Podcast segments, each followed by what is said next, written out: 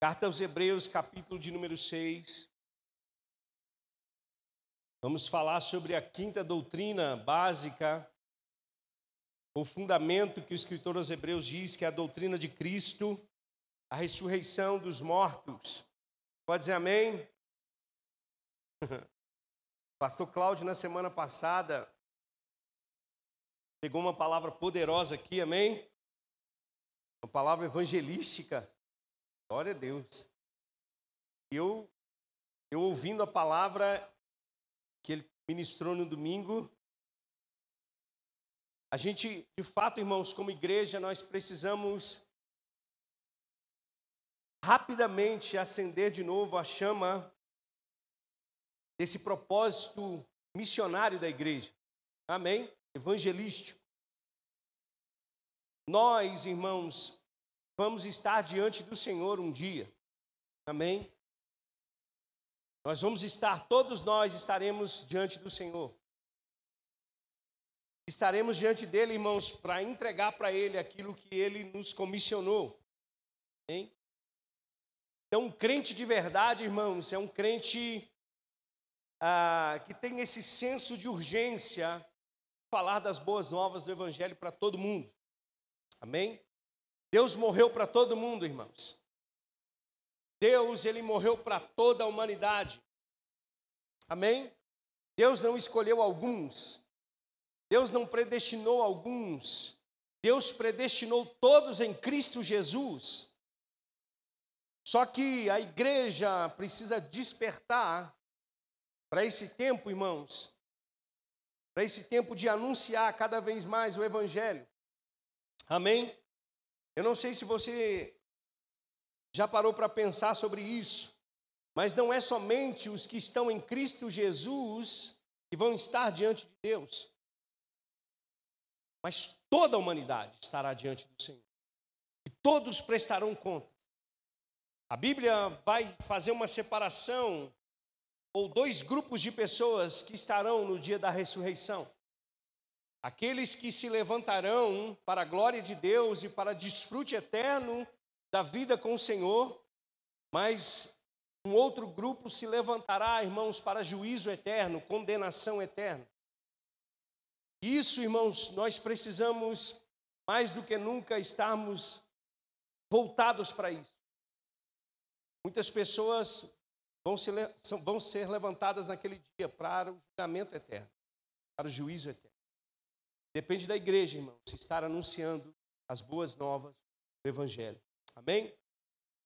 Olha só, o escritor aos Hebreus, diz: portanto, deixemos os ensinos elementares a respeito de Cristo e avancemos para a maturidade, sem lançar novamente o fundamento de, do arrependimento de atos que conduzem à morte, da fé em Deus, da instrução a respeito de batismos, da imposição de mãos, da ressurreição dos mortos e do juízo eterno. Assim faremos, se Deus o permitir. Amém? Hoje nós vamos falar um pouco sobre a ressurreição dos mortos. Ressurreição é um assunto falado desde a antiga aliança. Na realidade, foi profetizado a ressurreição do próprio Senhor Jesus por vários profetas. O salmista Davi também profetizou sobre a ressurreição de Cristo. O próprio Senhor Jesus no seu tempo de ministério sobre essa terra, mencionou a ressurreição dos mortos. Ele falou da sua própria ressurreição. Eu lembro uma certa vez que os fariseus pediram um milagre, um sinal milagroso dos céus para Jesus.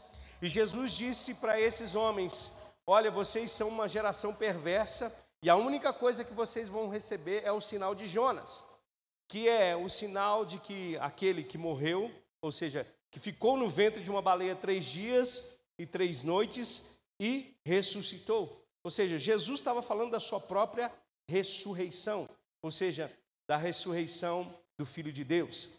Em um outro lugar, é, os saduceus, que era uma outra seita equiparada aos fariseus, mas que não criam na ressurreição, uma certa vez tentaram pegar Jesus, tentaram fazer com que Jesus tropeçasse naquilo que ele ministrava. Eu queria que você abrisse comigo Lá em Lucas capítulo 20, verso 27, Tenha paciência comigo, amém? Nós vamos ler muitos textos nessa noite, mas eu creio que será uma bênção para a minha vida e para a sua vida, amém? Irmãos, nós precisamos dar importância àquilo que a Bíblia dá importância, amém? A Bíblia fala muito sobre ressurreição e Jesus falou sobre a ressurreição. Se você não crê na ressurreição dos mortos, você tem um problema com o seu evangelho. Amém? Eu vou fazer uma pergunta aqui rapidinho. Quantos aqui creem que Jesus morreu? Levanta a mão. Quantos creem que Jesus ressuscitou? Levanta a mão. Quantos creem no juízo eterno? Levanta a mão. Quantos creem na ressurreição do seu próprio corpo? Levanta a mão. Tem algumas pessoas que não creem. Como é que você pode crer no juízo eterno e não crer na ressurreição? Como é que você acha que você vai estar diante de Deus? Como é que você acha que você vai chegar diante do Senhor?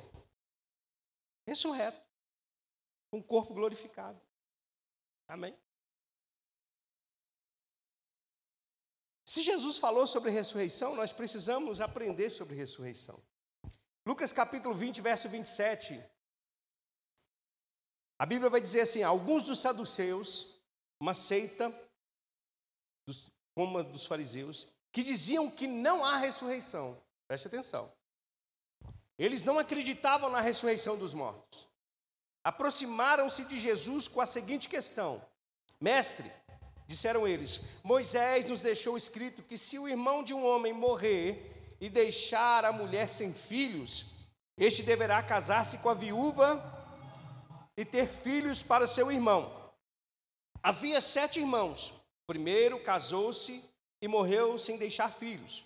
O segundo e o terceiro, e depois também os outros, casaram-se com ela. E morreram os sete sucessivamente, sem deixar filhos. Finalmente morreu também a mulher. Na ressurreição, de quem ela será esposa, visto que os sete foram casados com ela? Preste atenção aqui: esses homens não criam na ressurreição. A ideia deles era tentar de alguma forma pegar Jesus nesse assunto. Mas olha só, vamos prestar atenção no que Jesus respondeu para essa mulher, ou para esses homens. Jesus respondeu: Os filhos desta era casam-se e são dados em casamento. Mas os que forem considerados dignos de tomar parte na era que há de vir, e na ressurreição dos mortos, não se casarão nem serão dados em casamento. Os jovens ficam assim, né? Meu Deus, tem que casar logo. Porque depois dessa vida aqui não vai ter casamento. Tem que resolver meu problema logo. Né? Mas Jesus está dizendo: olha, aqueles que forem considerados dignos de tomarem parte na era que há de vir, e na ressurreição dos mortos, estes não casarão e, não, e, e nem serão dados em casamento, e não podem mais morrer, pois são como os anjos. São filhos de Deus, vistos que são filhos da ressurreição. Se você é filho de Deus, se você crê em Jesus Cristo, Deus te vê como um filho da ressurreição.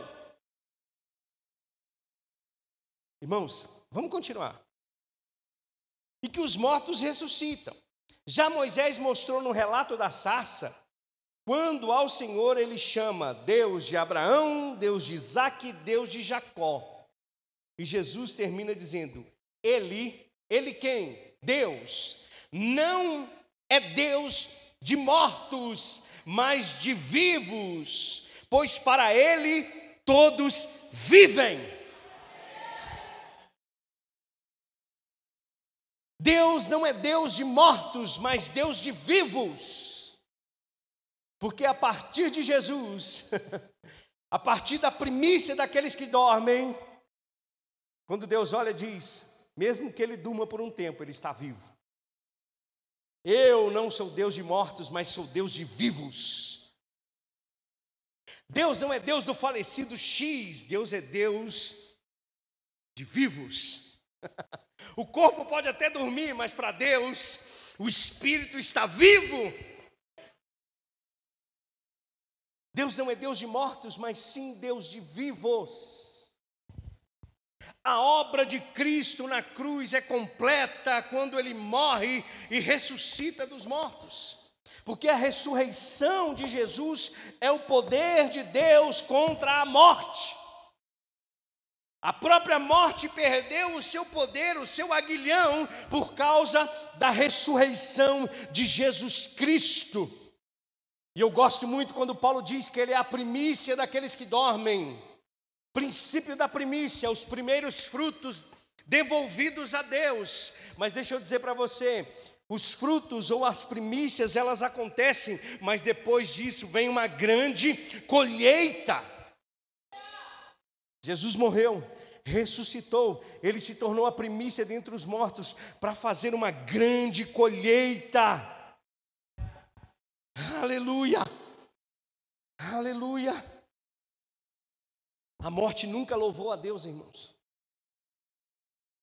A morte nunca glorificou ao Senhor. Quando Deus disse para Adão, certamente morrerá se comer desse fruto, de fato, quando Adão morreu, irmãos, a morte não glorificou a Deus. Olha só o que Isaías diz, em Isaías 38, verso 18 a 20: a sepultura não pode louvar a Deus, ou aqueles que morrem não podem louvar a Deus, nem a morte glorificá-lo. Não esperem em tua fidelidade os que descem a cova os vivos, somente os vivos, esses te louvam, como hoje eu faço. O Pai fará notória aos filhos a tua fidelidade. E ele continua dizendo: O Senhor veio salvar-me, pelo que me tangendo os instrumentos de cordas, nós os louvaremos todos os dias da nossa vida na casa do Senhor. A morte não glorifica a Deus. Por quê? Porque Deus é Deus de vivos e não de mortos. Deus é Deus de nomes. Não é Deus de cadáver, não é Deus de defunto, é Deus de nomes. Deus de Abraão, Deus de Isaac e Deus de Jacó. Se dormiram em Cristo ou se dormiram na esperança de Cristo, estão vivos. Aleluia. Mas o escritor aos Hebreus, ele diz uma coisa interessante em Hebreus capítulo 9, verso 27 e 28, porque é nessa vida que nós decidimos a nossa eternidade. É a partir da nossa vida, dessa vida que Deus nos deu, que nós decidimos toda a nossa eternidade. Por isso, a urgência, a emergência da igreja em anunciar o evangelho genuíno de Cristo, o poder da ressurreição de Jesus e o sofrimento de Jesus na cruz. Amém. Olha só, Hebreus capítulo 9 vai dizer o seguinte, verso 27: Da mesma forma como o homem está destinado a morrer uma única vez, por isso que esse é o tempo, por isso que essa é a hora. Por isso que nós precisamos pregar o Evangelho. Por isso que nós precisamos ter ousadia, anunciar as boas novas de Cristo. Que Jesus veio nos libertar não somente do pecado, mas das amarras da morte. A Bíblia vai dizer: da mesma forma como o homem está destinado a morrer uma só vez e depois disso enfrentar o juízo, assim também Cristo, ele foi oferecido em sacrifício uma única vez para tirar os pecados de muitos. E a Bíblia diz: Ele aparecerá a segunda vez, não para tirar pecado, mas para trazer salvação àqueles que o guardam. Você precisa entender uma verdade: nós fomos salvos, estamos sendo salvos e seremos salvos.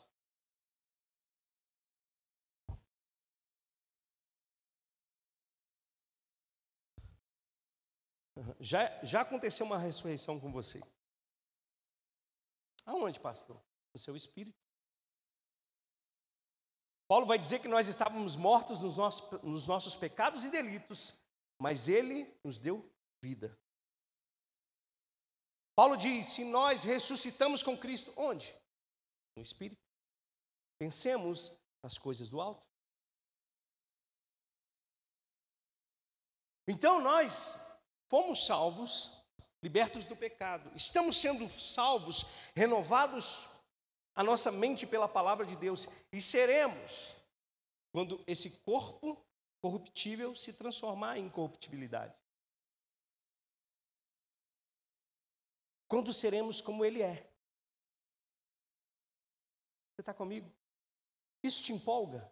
Deixa eu dizer para você. Você sabe, uma das coisas que mais tem me atormentado nesses dias é a nossa falta de perspectiva daquilo que o Evangelho propõe para nós no futuro. Nós pensamos que é glorioso agora. Deixa eu dizer para você, o que nos espera é muito mais glorioso. O que nos espera é muito mais poderoso. Você precisa pegar essa verdade da palavra de Deus, sabe, e colocar um gás na sua vida. Por isso que todos esses discípulos que tiveram um encontro com Jesus, na sua morte ficaram com medo, mas quando viram Jesus ressurreto, mudaram completamente. Esses mesmos discípulos que negaram a Jesus, que abandonaram a Jesus na sua crucificação, agora estavam dispostos a morrer por causa do nome de Jesus. Mas por que, que eles ficaram dispostos a morrer por causa de Jesus? Porque eles experimentaram do poder da ressurreição, eles viram.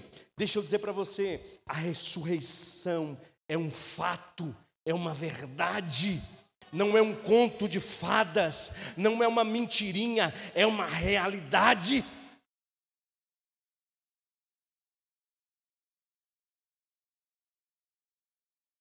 Se Jesus ressuscitou dentre os mortos, eu estou em Cristo, mesmo que eu morra, eu vou viver de novo, eu vou ressuscitar, eu vou ressuscitar. A ressurreição dos mortos é uma doutrina fundamental para a igreja, nós precisamos crer, conhecer, esperar, porque essa ressurreição muda completamente a nossa vida aqui na terra. Ela já muda a nossa vida aqui. Quantos aqui já foram em um velório de uma pessoa que não conheceu a Cristo? Ou que não conhece a Cristo? Irmãos, que desespero. As pessoas querem pegar as pessoas e falar e trazer de volta. Por que, você me deixou? Por que, que você me abandonou? Por quê? Porque não tem uma bendita esperança. Mas eu gosto de velório de crente. Misericórdia, pastor, eu gosto. Porque velório de crente é diferente. Velório de crente, a pessoa olha para o corpo e diz: esse tabernáculo terreno acabou. Mas tem um edifício muito maior que Deus preparou. Está no céu. Eu sei. Esse corpo, ele está aqui, ele vai ser semeado na terra. Mas um dia, no soar da trombeta, ele vai voltar. Aqueles que estão mortos em Cristo ressuscitarão primeiro, e aqueles que estiverem vivos terão os seus corpos transformados.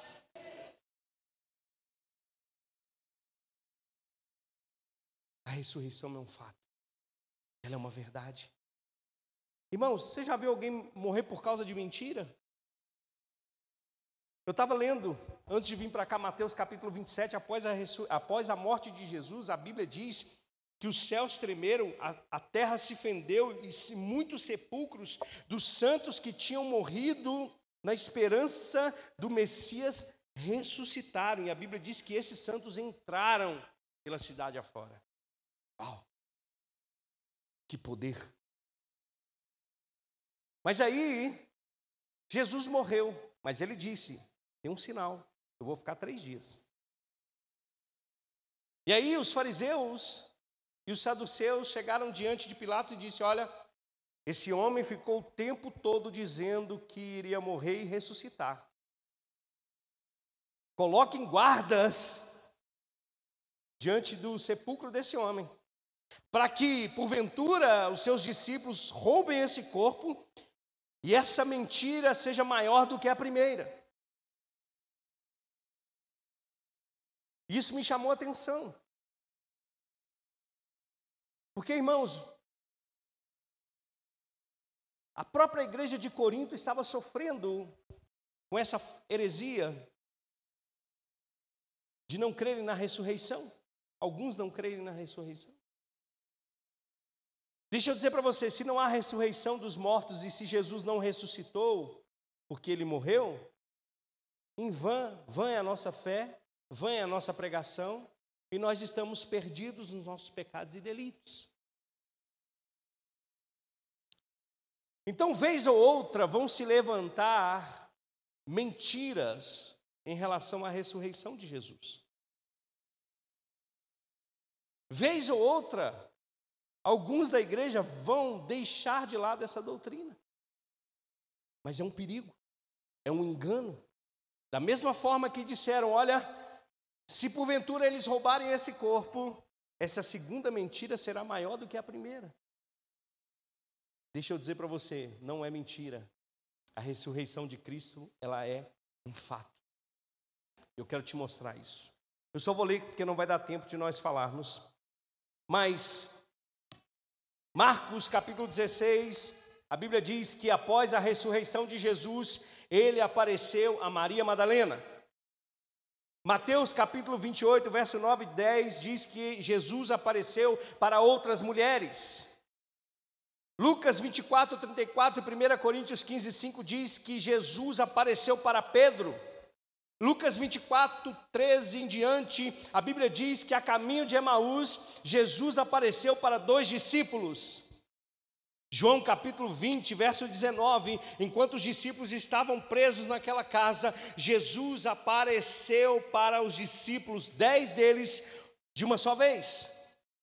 Mateus capítulo 8, 28, verso 16 e 17. Depois de oito dias, Jesus apareceu para onze discípulos. João 21, verso 1 a 25. Ele apareceu para sete discípulos no mar de Tiberíades. 1 Coríntios 15, 7 diz que Jesus apareceu para seu irmão Tiago. Atos 1, 6 diz que no momento da sua ascensão, os onze discípulos estavam vendo Jesus. E agora eu queria que você abrisse lá em 1 Coríntios capítulo 15, por favor.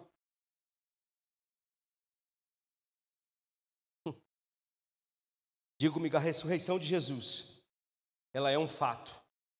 E se é uma verdade, da mesma forma que ele ressuscitou, eu também vou ressuscitar. 1 Coríntios capítulo 15, verso 1 diz: Irmãos, Quero lembrá-los do evangelho que preguei a vocês, o qual vocês receberam e no qual estão firmes. Por meio deste evangelho vocês são salvos, desde que se apeguem firmemente à palavra que preguei. Caso contrário, vocês têm crido em vão.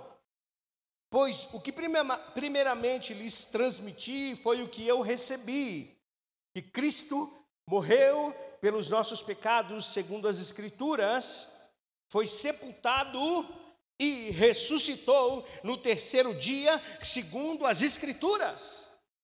Deixa eu dizer para você, quem sabe quem escreveu essa carta aqui? O apóstolo Paulo. E vocês acham que o apóstolo Paulo recebeu isso de quem? Essa revelação do próprio Cristo ressurreto.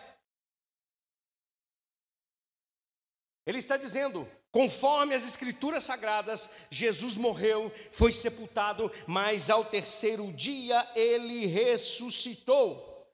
E o verso 5 vai dizer: E ele apareceu a Pedro, depois aos doze, depois disso a mais de quinhentos irmãos de uma só vez, a maioria dos quais ainda vive, embora alguns já tenham adormecido. Depois apareceu a Tiago e então a todos os apóstolos. Depois destes, apareceu também a mim, como a um que nasceu fora do tempo.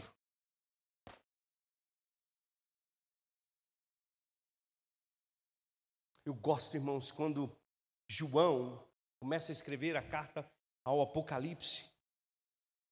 E quando ele vê Jesus, ele cai com o rosto em terra. E Jesus chega diante dele e diz: Eu sou aquele que vive. Eu sou aquele que vive. E ele continua dizendo: Eu estive morto, mas vivo para todo sempre. uh! Um dia vamos fazer uma caravana para Israel?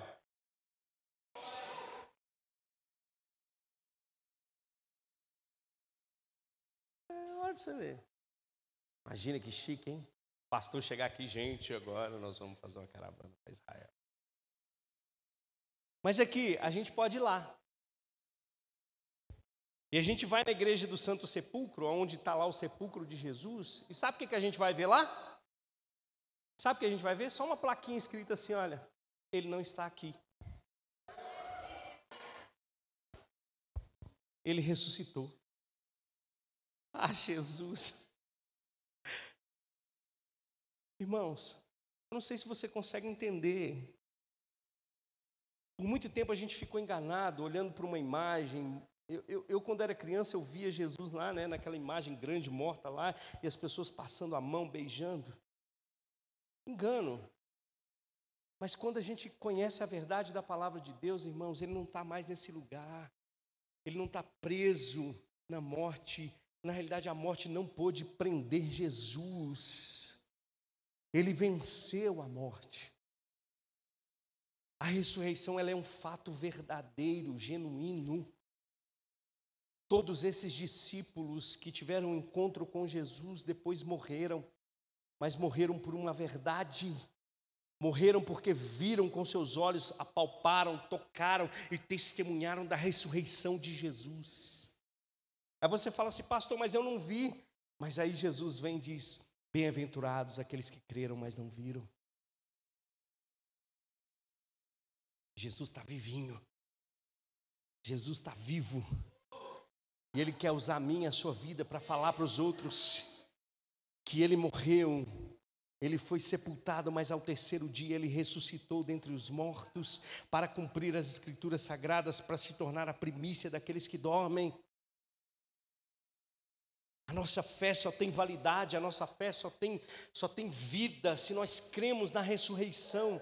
Nós cantamos sobre a morte, e é óbvio, irmãos, que foi por intermédio dela. Mas deixa eu dizer para você, Jesus, ele não parou na cruz, Jesus, ele foi ascendido aos céus está à destra de Deus agora e reina para todo sempre.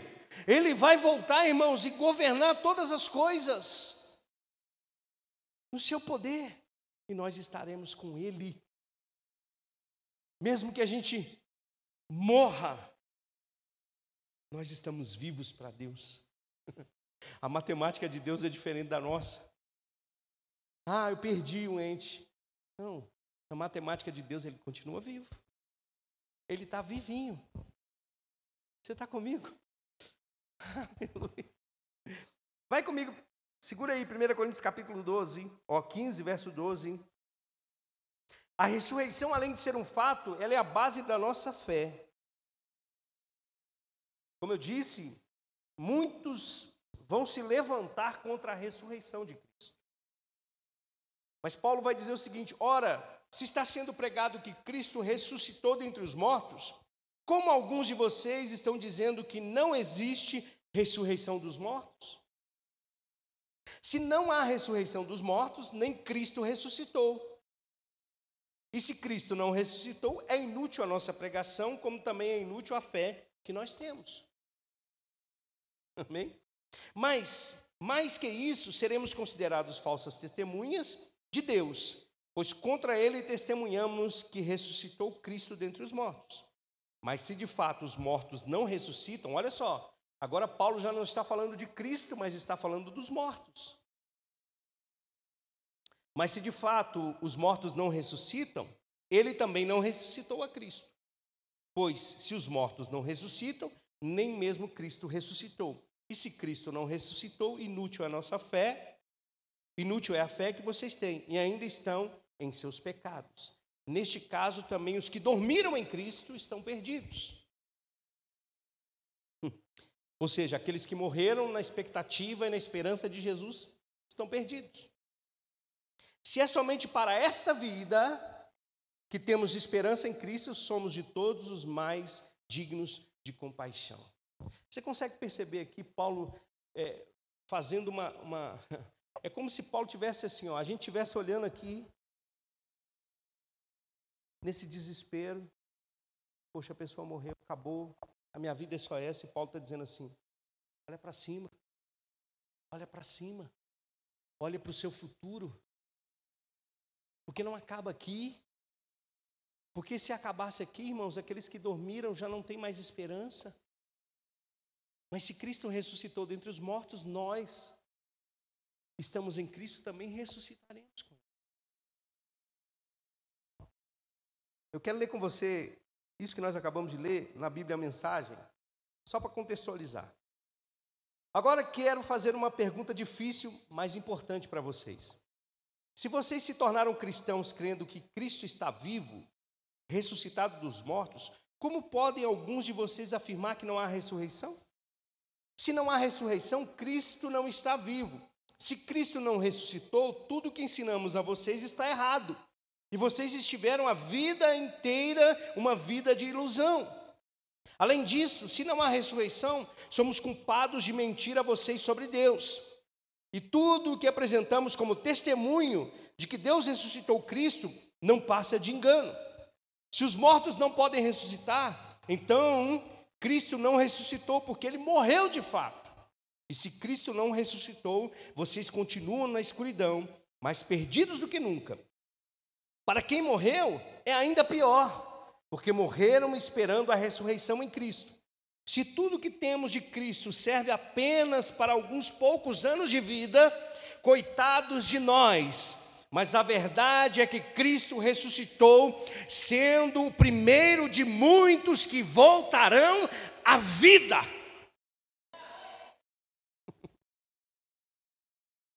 Aleluia!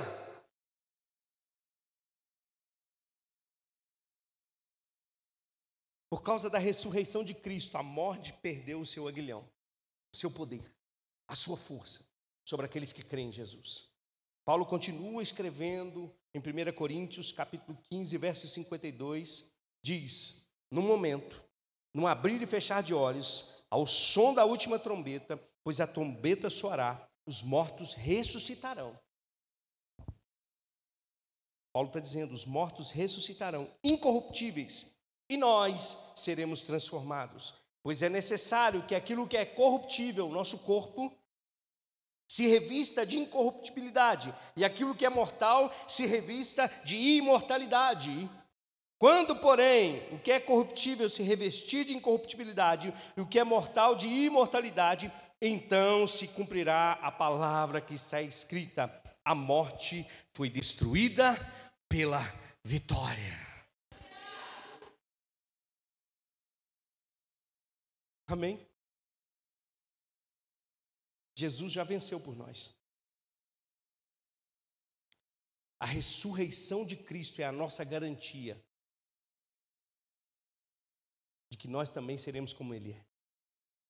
Eu gosto muito do, do que o escritor aos Hebreus diz. Eu queria que você abrisse comigo Hebreus capítulo 2, verso 14.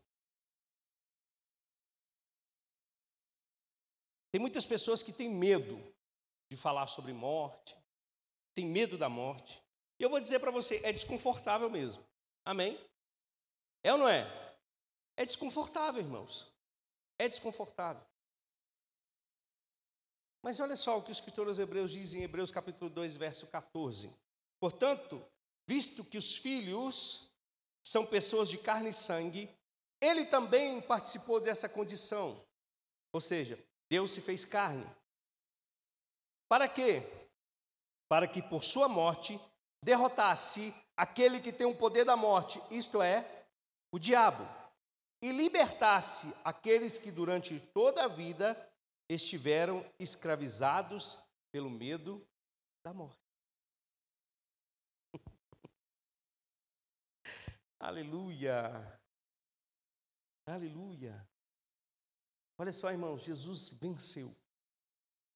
Jesus derrotou o diabo. Jesus nos encoraja a viver sem medo sobre essas questões. A gente vê, irmãos, pessoas no mundo inteiro buscando é, o elixir da vida eterna, né? Pessoas que querem viver a vida eterna, que não querem morrer. Mal eles sabem que Jesus já tem isso. Mal eles sabem que se eles não viverem para a glória de Deus, vão viver para o juízo de Deus. Então, deixa eu dizer para você uma coisa: a ressurreição de Jesus, ela nos encoraja a viver aqui nessa terra com os olhos para a eternidade. E nos dá a confiança daquilo que está por vir é infinitamente melhor do que essa vida que nós vivemos. Abre comigo 2 Coríntios. Você que gosta de pregar em funeral, esse é um, ótimo versículo para você pregar no funeral.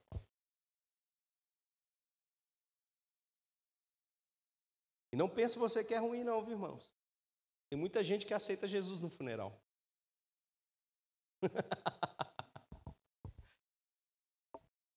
Olha só o que Paulo vai dizer em 2 Coríntios capítulo 5, verso 1. Sabemos que se for destruída a temporária habitação terrena em que vivemos, o que, que Paulo está dizendo?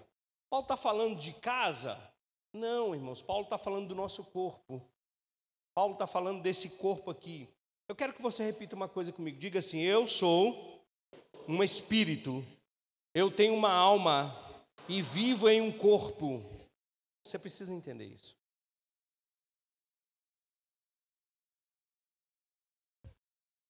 Vou fazer uma piadinha. Isso aqui só vai ficar para semente, irmãos. Vai só plantar lá no chão lá. Mas eu vou estar vivinho. Você vai estar vivinho. Nós estaremos vivinhos. Olha para você ver como a, a ressurreição ela muda a nossa forma de pensar as coisas. Olha só, eu não fico imaginando Paulo escrevendo assim, nossa, eu tenho que escrever isso aqui, mas é um desespero tão grande falar sobre isso. Eu tenho tanto medo da morte, eu tenho um desespero tão grande. Paulo disse assim: olha, para os filipenses, ele disse assim: olha, eu estou pressionado dos dois lados. Um, partir e estar com Cristo, que é muito melhor, ou permanecer e ficar com vocês. Paulo não ficava assim, ai meu Deus, está chegando meu dia, meu dia de se entregue como libação, como oferta a Deus. Não, irmãos, Paulo dizia: eu prefiro estar com Cristo, que é infinitamente melhor.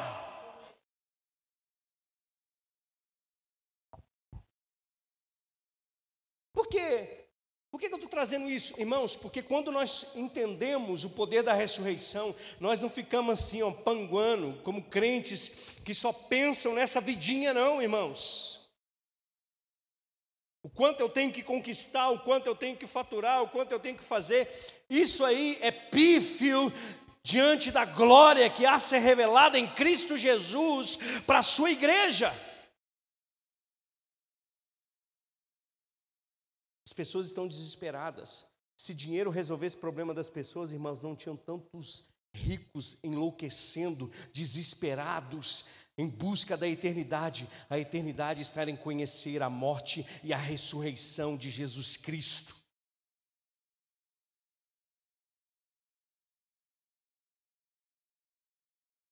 Paulo diz: Sabemos que se for destruída a temporária habitação terrena em que vivemos, temos da parte de Deus um edifício, uma casa eterna nos céus, não construída por mãos humanas. E ele diz: Enquanto isso, Enquanto não morremos e partimos para o Senhor, gememos desejando ser revestidos da nossa habitação celestial. Olha a consciência do apóstolo Paulo sobre a ressurreição. Enquanto eu estou aqui, eu estou cumprindo o meu propósito, mas a minha vontade é estar do lado do meu Senhor. A gente não vê isso mais, irmãos. A gente não ouve mais mensagens sobre isso. A gente não ouve mais pregações sobre isso. A gente está tão terreno, irmãos, que existem crentes sofrendo por causa dessa vida. Mas deixa eu dizer para você uma boa nova: não termina aqui. Deus não é Deus de mortos, mas é Deus de vivos.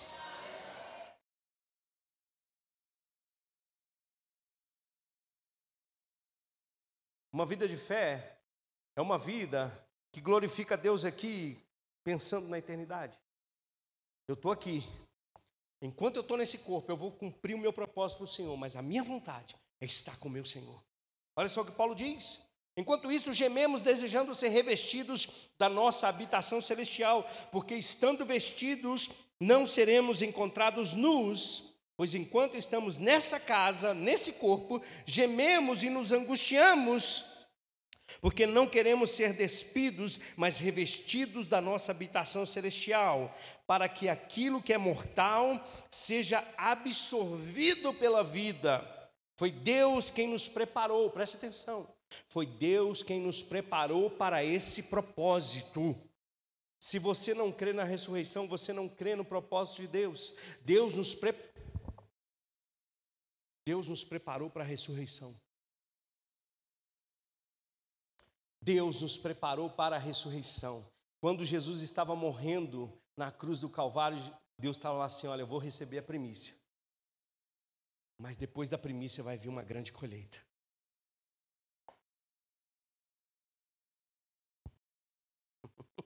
Foi Deus que nos preparou para esse propósito, dando-nos o Espírito como garantia do que está por vir.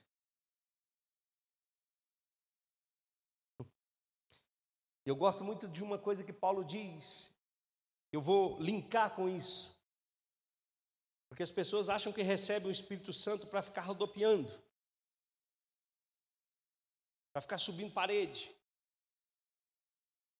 para ficar fazendo coisa esquisita. Mas o Espírito Santo, irmãos, é o selo de garantia.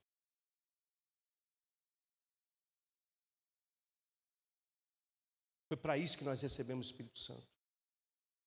É porque quando chegar a mentira diante de você dizendo assim, olha, a sua vida acaba aqui, o Espírito Santo diz, opa, ele foi predestinado, ele foi criado para a ressurreição. O meu Deus não é Deus de mortos, mas é Deus de vivos. Olha só, Filipenses, abre aí comigo. Filipenses não, irmãos. Efésios. Vou achar aqui.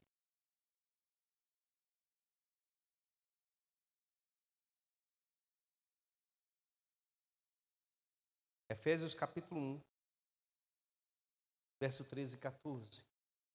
A Bíblia diz: quando vocês ouviram e creram na palavra da verdade, o evangelho que os salvou, vocês foram selados em Cristo com o Espírito Santo da promessa, que é a garantia da nossa herança até a redenção daqueles que pertencem a Deus para o louvor da sua glória. Então, quando você recebe o Espírito Santo, você é selado com o Espírito Santo, ele é a garantia de que nós vamos ressuscitar.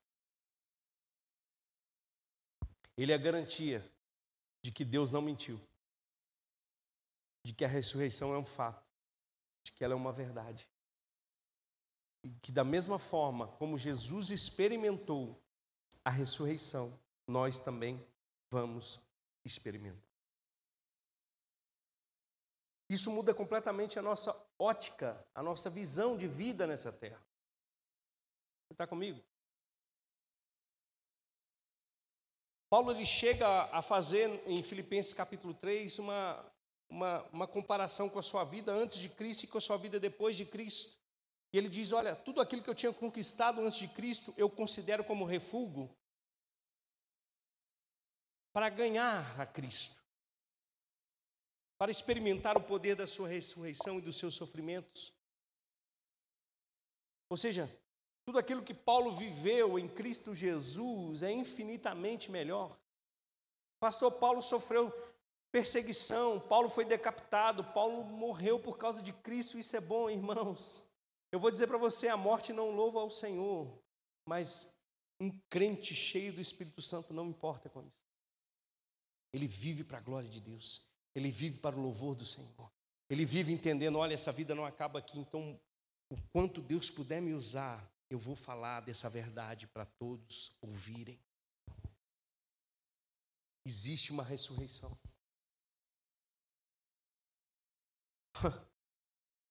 A palavra ressurreição, ela, ela vem de uma junção de duas palavras. Preste atenção aqui, ana e estasis, que juntas significa anastasis. A palavra ressurreição é ato de levantar, levantar-se de novo, ou colocar-se de pé. colocar-se de pé novamente. Quando Jesus ele tem aquele encontro com Marta e Maria, Jesus ele fala uma coisa interessante. Marta chega diante de Jesus desesperada e diz: se o Senhor tivesse aqui, ele não teria morrido. Jesus fala sobre a ressurreição com ela e ela diz: Eu sei que ele vai ressuscitar no último dia. Preste atenção. Marta cria na ressurreição do último dia. Aí Jesus diz assim: Olha, Marta, eu sou a ressurreição e a vida. Aquele que crê em mim, mesmo que esteja morto, ressuscitará. Jesus está dizendo assim para Marta: Olha, Marta, eu sou Anastasis. Eu sou aquele que tem poder para levantar de novo aquele que está caído. Eu tenho todo o poder para fazer ficarem de pé novamente.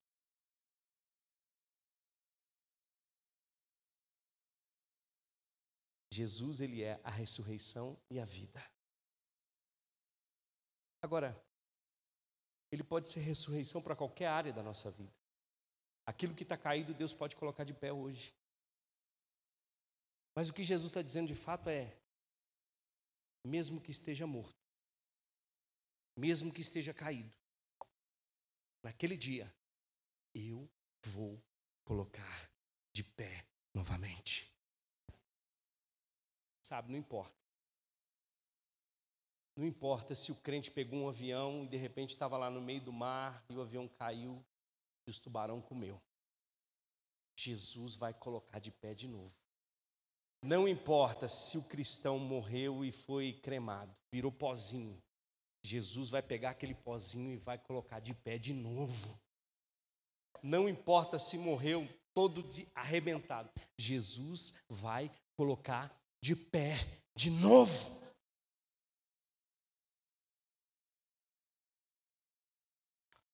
Oséias diz uma coisa interessante. Abre aí para mim Oséias 6. Oséias 6, verso 1.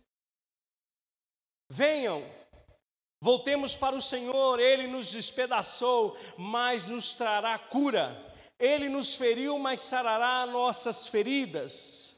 Depois de dois dias, ele nos dará vida novamente. Ao terceiro dia, Ele nos restaurará para que vivamos em Sua presença. Uh!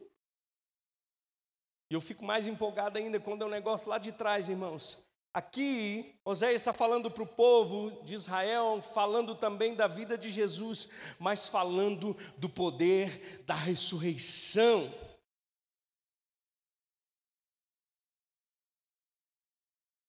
Diga comigo, Jesus é a minha garantia de que eu vou viver eternamente.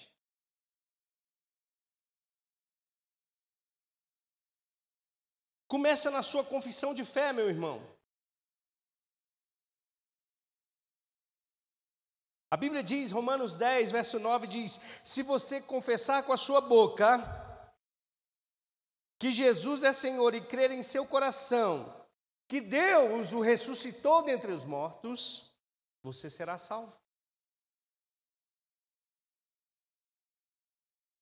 Não é se você crê que Jesus morreu na cruz, é se você crê que Jesus morreu, mas que Deus o ressuscitou dentre os mortos. A salvação tem poder na ressurreição de Jesus.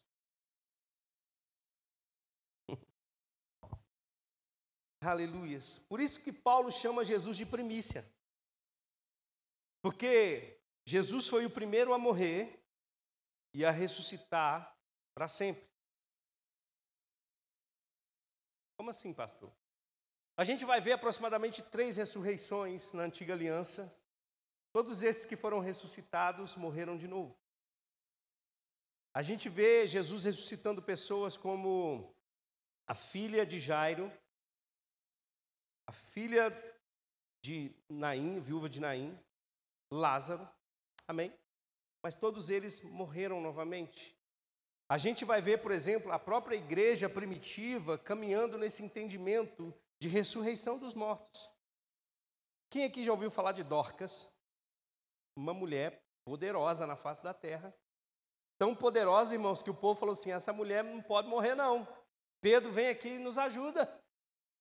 Pedro nos ajuda, essa mulher precisa ressuscitar. E Pedro foi lá, irmãos, e essa mulher ressuscitou, mas ela precisou morrer de novo. Agora, Jesus, ele é a primícia. Por que, que ele é a primícia? Porque ele morreu, ressuscitou, mas agora vive para sempre. Agora, se Jesus ele é a primícia, tem que ter colheita.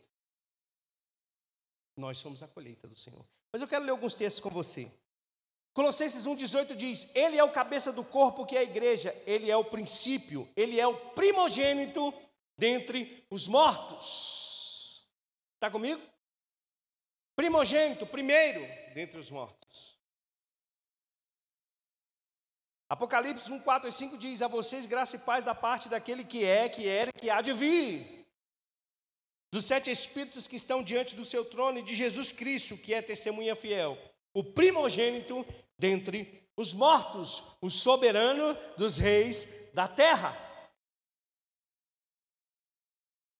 E ele continua dizendo: Eu sou aquele que vivi, estive morto, mas agora estou vivo para todo sempre.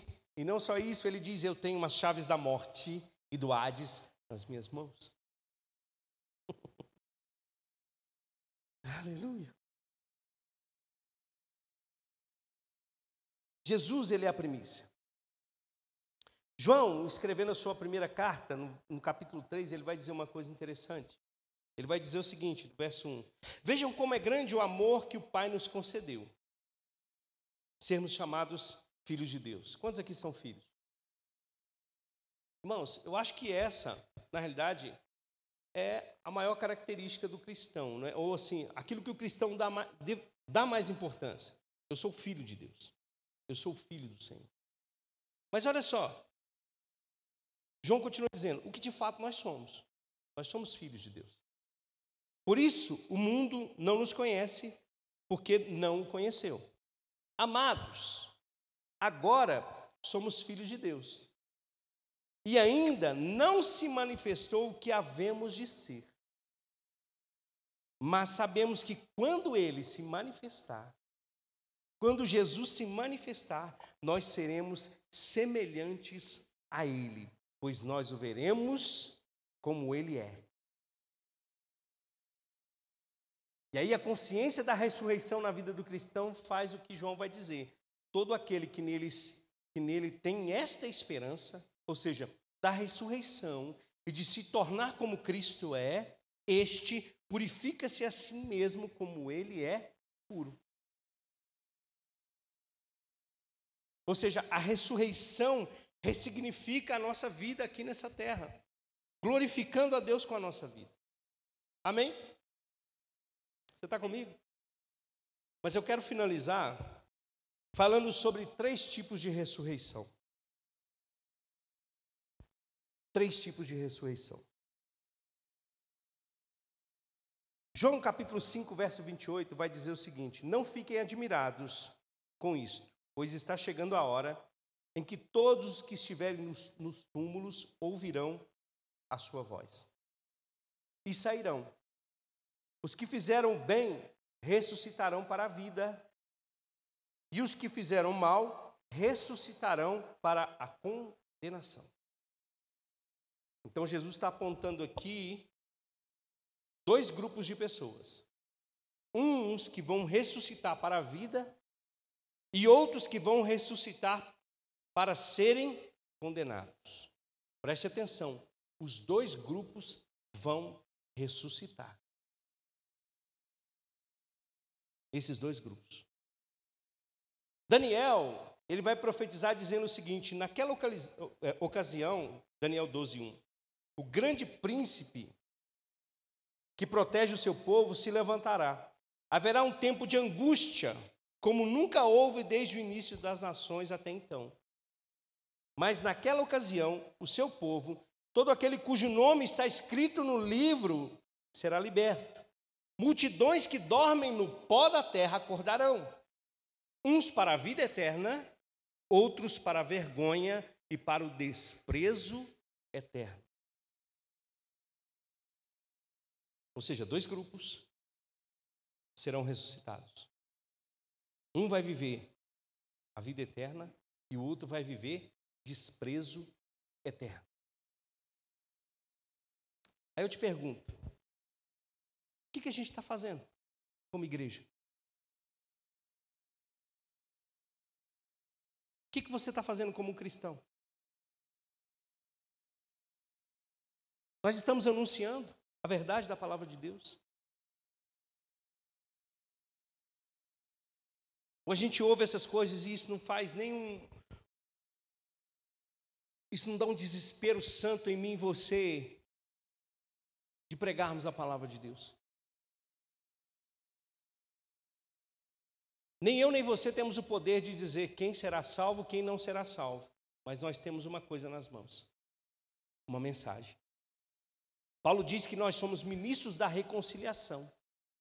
Como se Deus estivesse, por nosso intermédio, rogando aos homens: voltem-se para Deus.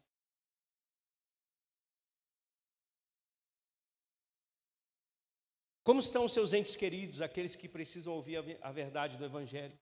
O que você tem feito? Como nós vamos chegar diante de Deus, irmãos, e dizer para o Senhor: Eu fui covarde em não falar da verdade da palavra de Deus para aqueles que estavam próximos de mim? Infelizmente, nós estamos vivendo dias do politicamente correto, aonde falar que pessoas que não creem em Jesus vão para o inferno, nós corremos o risco de sermos taxados, de sermos até presos. Mas deixa eu dizer para você uma coisa: o próprio Senhor Jesus diz: não tenham medo daqueles que podem matar o corpo, mas tenham medo daquele que pode lançar o corpo e a alma no inferno. Deixa eu dizer para você uma coisa: Deus é amor, mas Ele também é fogo consumidor. Esse mesmo Deus de graça, um dia vai desprezar aqueles que não receberam a mensagem do Evangelho, aqueles que não creram em Jesus. Eu publiquei lá no meu Instagram agora um jovem ministrando a palavra lá na Avenida Paulista, se eu não me engano, e um homem lá fazendo o dedo para ele, dançando na frente dele, e ele dizendo: Meu amigo, um dia você vai encontrar com Jesus. Eu queria que você encontrasse com ele de forma diferente, mas se você continuar dessa forma, você vai encontrar com ele para condenação eterna. Irmãos, o nosso Deus é amor, o nosso Deus é bom, o nosso Deus é ele é longânimo, o nosso Deus é compassivo, o nosso Deus é misericordioso. Mas um dia, irmãos, a ira de Deus virá sobre toda impiedade. E nós, como cristãos, precisamos evangelizar, nós, como cristãos, precisamos pregar as boas novas do Evangelho, nós, como cristãos, precisamos anunciar, irmãos, as verdades da palavra de Deus.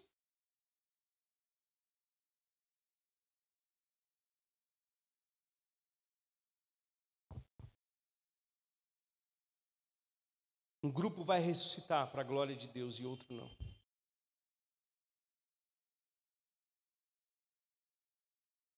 A Bíblia vai falar, e aqui eu quero deixar você bem livre para crer, se você se a igreja vai passar pela grande tribulação, se não vai. Eu, particularmente, creio que a igreja não passará pela grande tribulação. Eu creio que Deus sempre guarda o justo. Mas eu também creio uma coisa: se a igreja passar, o crente tem que estar preparado. Se você é pré, meso, pós-tribulação, para mim não importa. O que importa é que você precisa estar preparado. Agora a Bíblia vai falar sobre um grupo da primeira ressurreição. Eu queria que você abrisse comigo lá em 1 Tessalonicenses, capítulo 4, verso 14.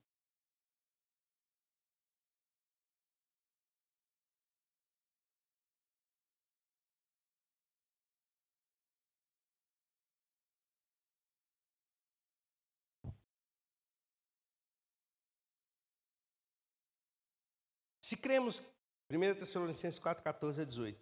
Se cremos que Jesus morreu e ressurgiu, cremos também que Deus trará, mediante a Jesus e com ele, aqueles que nele dormiram. Dizemos a vocês pela palavra do Senhor que nós, os que estivermos vivos, os que ficarmos até a vinda do Senhor, certamente não precederemos os que dormem. Pois, dada a ordem com a voz do arcanjo, o ressoar da trombeta de Deus, o próprio Senhor descerá dos céus, e os mortos em Cristo ressuscitarão primeiro. Depois nós, os que estivermos vivos, seremos arrebatados com ele nos ares, ou com ele nas nuvens, para o encontro com o Senhor nos ares, e assim estaremos com o Senhor para sempre. E a Bíblia diz: Consolem-se uns aos outros com essas palavras. Paulo está falando do arrebatamento da igreja, Paulo está falando da ressurreição dos mortos, e Paulo está falando daqueles que estiverem vivos nesse tempo terão seus corpos transformados. Primeiro grupo de ressurreição. Tem um segundo grupo, Abre comigo lá em Apocalipse. Após a tribulação. Apocalipse capítulo 20, verso 4 a 5.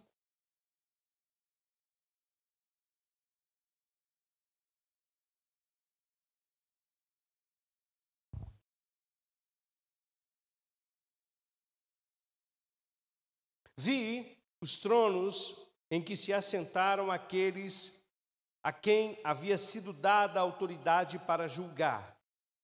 Vi as almas dos que foram decapitados por causa do testemunho de Jesus e da palavra de Deus. Preste atenção. Vai chegar um tempo que falar em Jesus, irmãos, é você acabar de falar e seu pescoço ser degolado. Aqui nós cremos, ou eu creio particularmente, que é o fim da tribulação. E esses que foram mortos por causa do testemunho de Cristo nesse período, que se converteram nesse período, eles também ressuscitarão. É um engano dizer que quando a igreja for arrebatada, o Espírito Santo vai sair do mundo. Irmãos, ninguém se converte sem o Espírito Santo. Você está comigo? Se você ouviu isso, como é que uma pessoa se converte sem o Espírito Santo? Quem convence um homem do pecado, da justiça e do juízo é o Espírito Santo. Acontece que agora nós estamos diante de a oportunidade de receber a Cristo pela graça. Você não morre por receber a Jesus. Nesse momento aqui, as pessoas serão decapitadas, serão mortas por aceitarem a Cristo, por não aceitarem a marca da besta. A Bíblia vai dizer: Vi as almas do que foram decapitados por causa do testemunho de Jesus e da palavra de Deus. Eles não tinham adorado a besta nem a sua imagem, e não tinham recebido a sua marca na testa nem nas mãos. Eles ressuscitaram e reinaram com Cristo durante mil anos. Eu, particularmente, creio que esses mil anos serão literais. Cristo vai descer sobre a terra junto com a sua igreja e reinar durante mil anos. Você não crê, ok. Mas eu creio assim. Essa é a segunda ressurreição. ou o segundo grupo de pessoas que ressuscitarão após a tribulação, ou a grande tribulação. E tem um terceiro grupo de pessoas que ressuscitará. E esse está a partir do verso 5. O restante dos mortos não voltou a viver até que se completasse os mil anos. Esta é a primeira ressurreição. Felizes e santos os que participam da primeira ressurreição. A segunda morte não tem poder sobre eles. Serão sacerdotes de Deus em Cristo e reinarão com ele para todo sempre. Abre o verso 11 aí, Apocalipse, verso 20 e 11. O terceiro grupo está aqui. Terceiro grupo. Depois vi um grande trono branco. E aquele que nele estava assentado. A terra e o céu fugiram da sua presença, e não se encontrou lugar para eles. Vi também os mortos, grandes e pequenos, em pé diante do trono, e livros foram abertos. Outro livro foi aberto, o livro da vida. Os mortos foram julgados de acordo com o que tinham feito, segundo o que estava registrado nos livros. O mar entregou os mortos que nele havia, e a morte e o Hades entregaram os mortos que neles havia. E cada um foi julgado de acordo com o que tinha feito. Então a morte e o Hades foram lançados no lago de fogo. O lago de fogo é a segunda morte. Aquele cujos nomes não foram encontrados no livro da vida foram lançados no lago de fogo. Essa é a ressurreição para a segunda Se nós estamos em Cristo Jesus, nós estaremos diante do Senhor não para um julgamento de juízo. Amém? Eu já estou dando até spoiler da, da, última pregação, né? Porque não tem como falar de ressurreição e não falar de juízo ou não falar de julgamento. Tem muito crente com medo de chegar diante de Deus e ser julgado por aquilo que cometeu nessa terra, mas os seus pecados já foram perdoados em Cristo. Essa segunda morte, elas são para aqueles que não creem em Jesus, para aqueles que morreram sem a esperança de Jesus Cristo, ou sem a vida de Jesus. Todos nós estaremos diante do Senhor para um julgamento, sim. Mas esse julgamento segundo as nossas obras, não para sermos salvos, mas para recebermos o galardão de Deus. Deixa eu dizer para você uma coisa, a ressurreição, ela garante para nós uma vida plena com o Senhor Jesus. Enquanto nós estivermos nessa terra, o que nós precisamos fazer é servir a Deus, é honrar ao Senhor, é viver uma vida com uma expectativa futura de que aquilo que está nos esperando é muito melhor do que essa vida que nós vivemos. Que o nosso coração arda para essa verdade. Como Paulo diz, irmãos, estimulem uns aos outros com essa verdade. Um dia, irmãos, nós encontraremos o nosso Senhor Jesus Cristo. Todos nós estaremos diante do Senhor Jesus para desfrutarmos da vida eterna com Ele. Amém? Queria que você ficasse de pé. Quero chamar o louvor. Vamos cantar aquela música, né? Essa última música que vocês louvaram aí, para a gente poder adorar Jesus.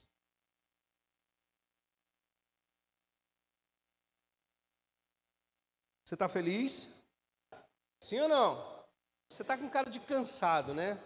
Mas é realmente é bem cansativo. Mas deixa eu dizer para você, fique com essas verdades dentro de você. Amém? Que isso possa alimentar a sua fé. Aquilo que Jesus fez por nós, irmãos, é poderoso demais. E aquilo que ele experimentou na sua ressurreição, nós também vamos experimentar quando ele vier. Amém? Eu queria que você colocasse a mão no seu coração e que a gente possa adorar esse, esse hino novamente.